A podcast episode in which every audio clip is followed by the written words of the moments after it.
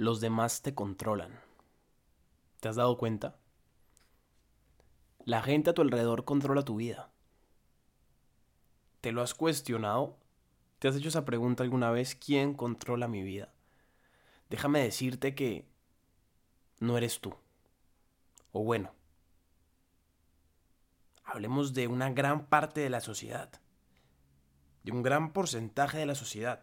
Podría decir que hasta el 95% de personas no controlan su vida.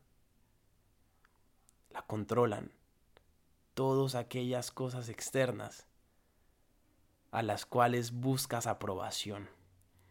Tus amigos, tus padres, tus relaciones, tu jefe, tu novia, tu novia, tu novio, etcétera, etcétera, etcétera. Vivimos en una búsqueda constante de aprobación.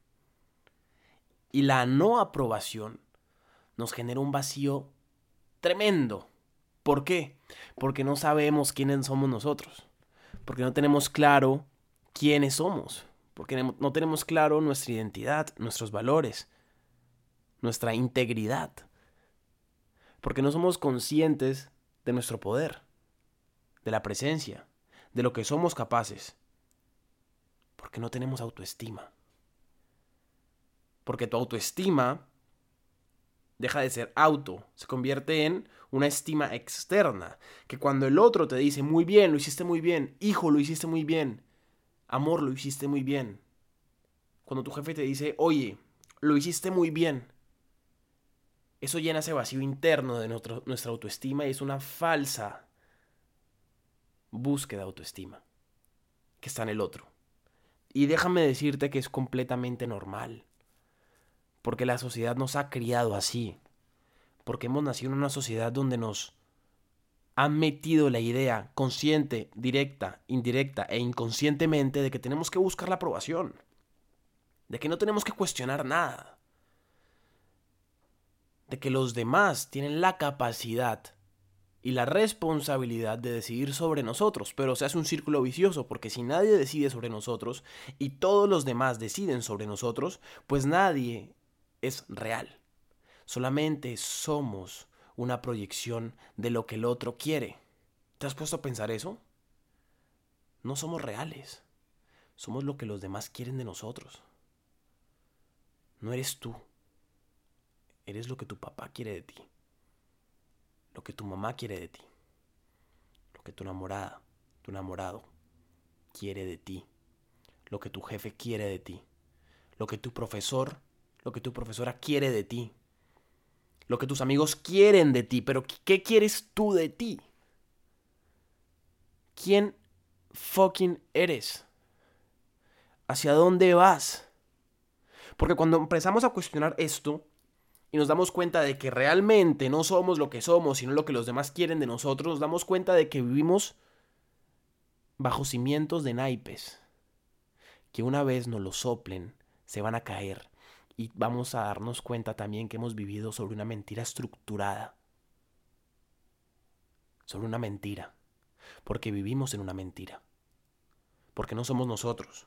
Porque no somos independientes de pensamiento. Porque no somos independientes de autoestima. Y ahora, sabiendo esto, y ahora abriendo esta puerta de cuestionamiento, ¿qué se puede hacer? Tomar responsabilidad. Una palabra que a la gente le disgusta. Una palabra que a la gente escucharla le genera repudio. Le genera caos mental. La incomoda. ¿Por qué? Porque es incómodo tomar responsabilidad. Porque sí, porque a la larga y a la corta es más fácil decirte a ti, hey, apruébame, porque yo no tengo la capacidad mental, ni la fortaleza mental, ni la conciencia de sentarme a trabajar en mí. Entonces tú tienes esa responsabilidad. Y a la persona a la cual tú le das esa responsabilidad, también se la da a otra persona y a otra persona y a otra persona. Hasta que viene un loco como yo y te dice que la estás cagando, que estás perdiendo tiempo, que estás perdiendo vida, por estar buscando que tu jefecito que tu mamita, que tu papito te diga muy bien, qué bien lo estás haciendo. No. Obviamente es rico. Obviamente a mí me fascina que me aprueben. Obviamente a mí me fascina esa dopamina que me genera cuando me dicen, Juan, lo estás haciendo bien. Juan, qué bien hablas. Juan, qué bien escribes. Me fascina, pero yo no puedo depender de eso. Yo no puedo etiquetarme por lo que los demás me etiquetan. Qué bien, ese es tu punto de vista. Lo agradezco. Pero es tu punto de vista. Yo ya sé que escribo bien. Yo ya sé que hablo bien. Y puede sonar arrogante. Sí. Pero no es arrogante. Es confianza en, sí, confianza en sí mismo. En mí mismo. Pero ahora, en la sociedad frágil donde vivimos, no puedes tener confianza en ti mismo. Porque cuando te ven confiado van a decir, uy, cómo ha cambiado, qué arrogante eres, te olvidaste de dónde vienes, pues sí, hoy confío más en mí, hoy creo más en mí, hoy conozco quién soy, hoy conozco quién no quiero ser, hoy conozco mis talentos. Y eso no es arrogancia, eso es amor propio, lo que la gente carece. Entonces, cuando te ven con amor propio, cuando te ven bien, te ven trabajando, te van a tirar porque es más fácil tirarte y desaprobarte porque ya no eres como ellos que decirte, oye, Juan, ¿cómo lo haces? Juan, quiero empezar a trabajar en mí. Juan, quiero aprender a quererme, a amarme, a aceptarme y no depender toda mi vida de lo que dicen los demás. simple, pero a la vez tan complejo.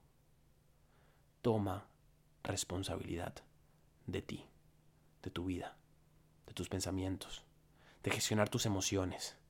Deja de ser tan frágil.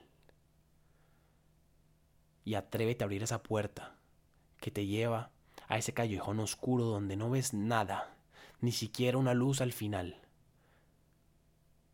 Donde te da terror abrir, porque ahí estás tú.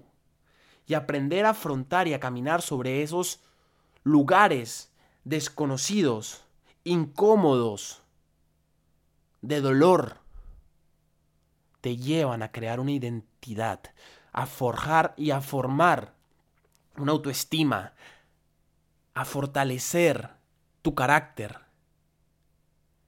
y a saber quién no quieres ser. Pero hasta que no tomes responsabilidad vas a depender toda la vida de los demás. Y dime, ¿quieres eso?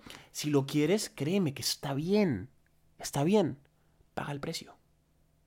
Nada más. Yo decido pagar el precio de saber quién soy. Yo decido de pagar el precio de saber hacia dónde quiero ir. Porque yo lo decido, no porque mi papá me dice que quiero hacer esto o que tengo que hacer esto para tener un mejor futuro. Porque mis amigos me dijeron que tengo que hacer esto, esto y esto para ser exitoso. No, lo hago porque yo lo decido. Pero para eso tienes que tomar responsabilidad mientras los demás sean los responsables y tú no puedas cambiar, tú no tendrás que correr ningún riesgo.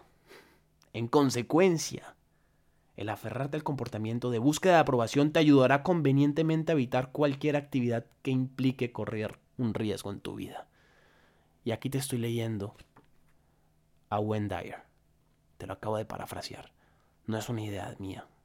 Es una idea de la gente que tiene éxito. Mira alrededor las personas que realmente tienen éxito. Y con éxito no me refiero a ser millonarios y tener dinero, no. Éxito de verdad, éxito personal, espiritual, familiar, financiero. Un éxito íntegro y circular. No están buscando aprobación. Y cuando te das cuenta que no necesitas aprobación y piensas en ti es donde más la gente te aprueba. Yo no busco tu aprobación. Y al ser yo sincero conmigo mismo, pues eso es lo que te proyecto. Y tienes dos opciones, o me odias o me amas. Las dos son válidas, porque las dos se proyectan. Las dos hablan de ti, no de mí. Y te hablo directo, porque estoy cansado de que la gente te hable así, oye hijito, mira, necesitas... No, necesitas que te hablen directo. Necesitas que te confronten, que te hagan preguntas. Ya, estamos bien, ya hay mucha gente hablándote suavecito, tranquilo. Te lo he hablado en muchos de mis podcasts anteriores te he hablado suavecito, con pausas. Y no lo entiendes. Es momento de que te sientes, que reflexiones, que te preguntes y que digas, bueno, voy a hacer un plan de acción.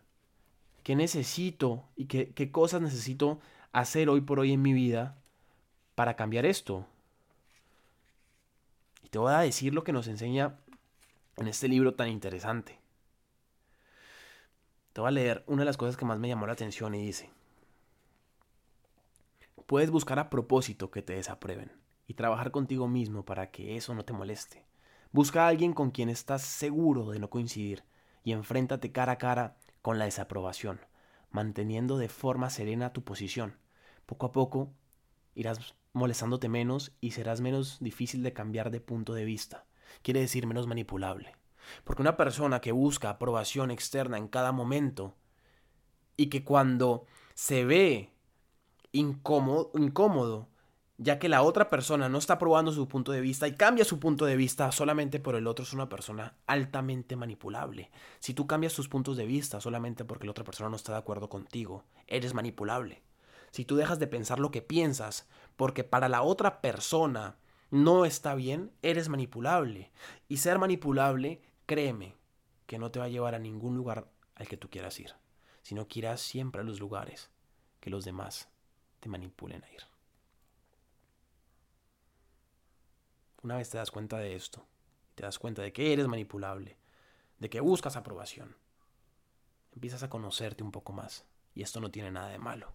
Hay que pasar por esos lugares, hay que pasar por esos momentos de incomodidad, consciente e inconsciente, hay que hacerlos conscientes, es una práctica constante.